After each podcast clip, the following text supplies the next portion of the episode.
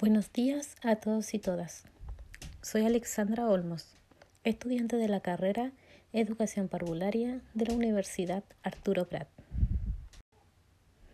Uno de los objetivos de Práctica Profesional 2 tiene relación con evidenciar habilidades en las alumnas para identificar necesidades e intereses que respondan al nivel de intervención en el cual desarrollarán su experiencia profesional.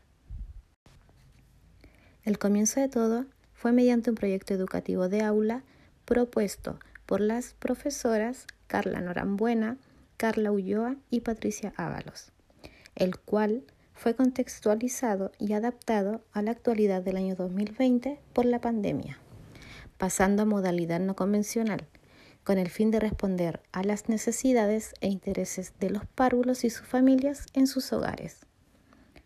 Este proyecto educativo de aula nos brindó la oportunidad de diseñar una evaluación diagnóstica, la cual nos permite reconocer y verificar habilidades y conocimientos que los niños y niñas van adquiriendo o necesitando. El proyecto de aula se organizó en conjunto con docentes y alumnas, tomando las mejores decisiones para llevarlo a cabo, por lo que el hacer videos educativos dirigidos a diversas familias y párvulos sería eficaz para ser subidos a la plataforma de Instagram para que puedan ser visualizados. Los videos tienen la funcionalidad de ser un apoyo para las familias en tiempos de cuarentena. Es por esto que, antes de la subida de material, se fue gestionando planificaciones plan operativo en conjunto y un plan de acción individual. Se implantaron consideraciones generales como vestimenta, espacios, recursos, reglas y normas para el uso de Instagram. El plan de acción individual y planificación que realicé fue con la intención de organizar las decisiones que tomaría para poder llevar a cabo el proyecto de aula tomando en consideración las entrevistas familiares realizadas durante práctica profesional 1, donde las familias hacían mención a la deficiencia del lenguaje de sus hijos e hijas. Es por esto que la acción fue proponer mejoras a través de actividades lúdicas que ayudaran a los párvulos a fortalecer y enriquecer su lenguaje, incorporando a su vez a las familias para que acompañaran a sus hijos e hijas durante su proceso de aprendizaje. A medida que iba desarrollando y elaborando el proyecto educativo, fui indagando información acerca del lenguaje, por lo que retroalimenté, fortalecí y se nutrieron mis conocimientos previos, además adquiriendo conocimientos nuevos. De igual modo, se fue fortaleciendo la capacidad de trabajar en grupo, donde se respetaron turnos, opiniones e ideas de cada integrante, generando confianza, bienestar y un ambiente agradable, dando la oportunidad de tener autoconfianza para avanzar con objetivos y propósitos.